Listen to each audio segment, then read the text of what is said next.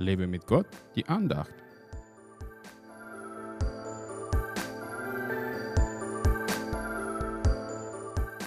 Keine Waffe, die gegen dich geschmiedet wird, soll es gelingen.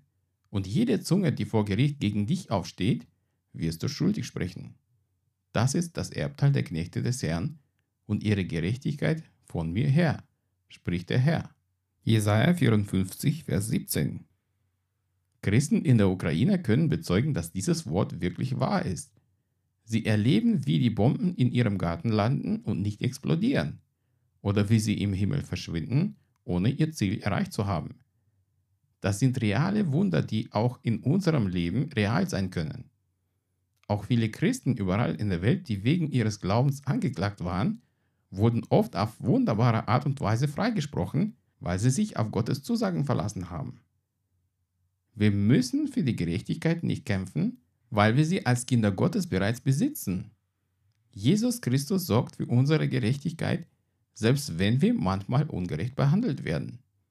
Wir müssen uns nicht rächen, um uns zu rechtfertigen. Gott rächt sich für uns.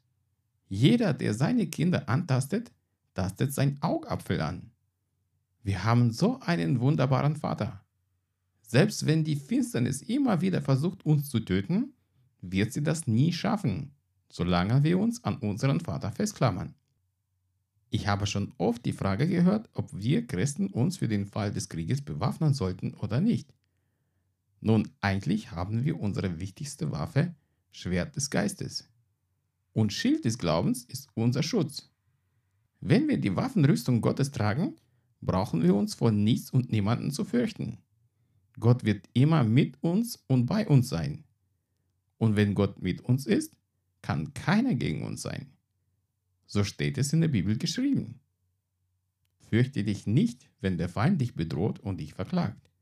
Verlasse dich auf den gerechten Gott, der für deine Gerechtigkeit und deinen Schutz immer sorgen wird. Gott segne dich.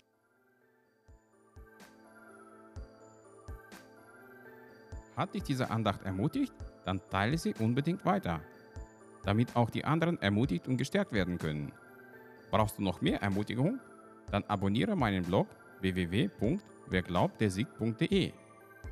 Werde auch ein Teil meiner virtuellen Gemeinde und registriere dich unter www.einfachkirche.de.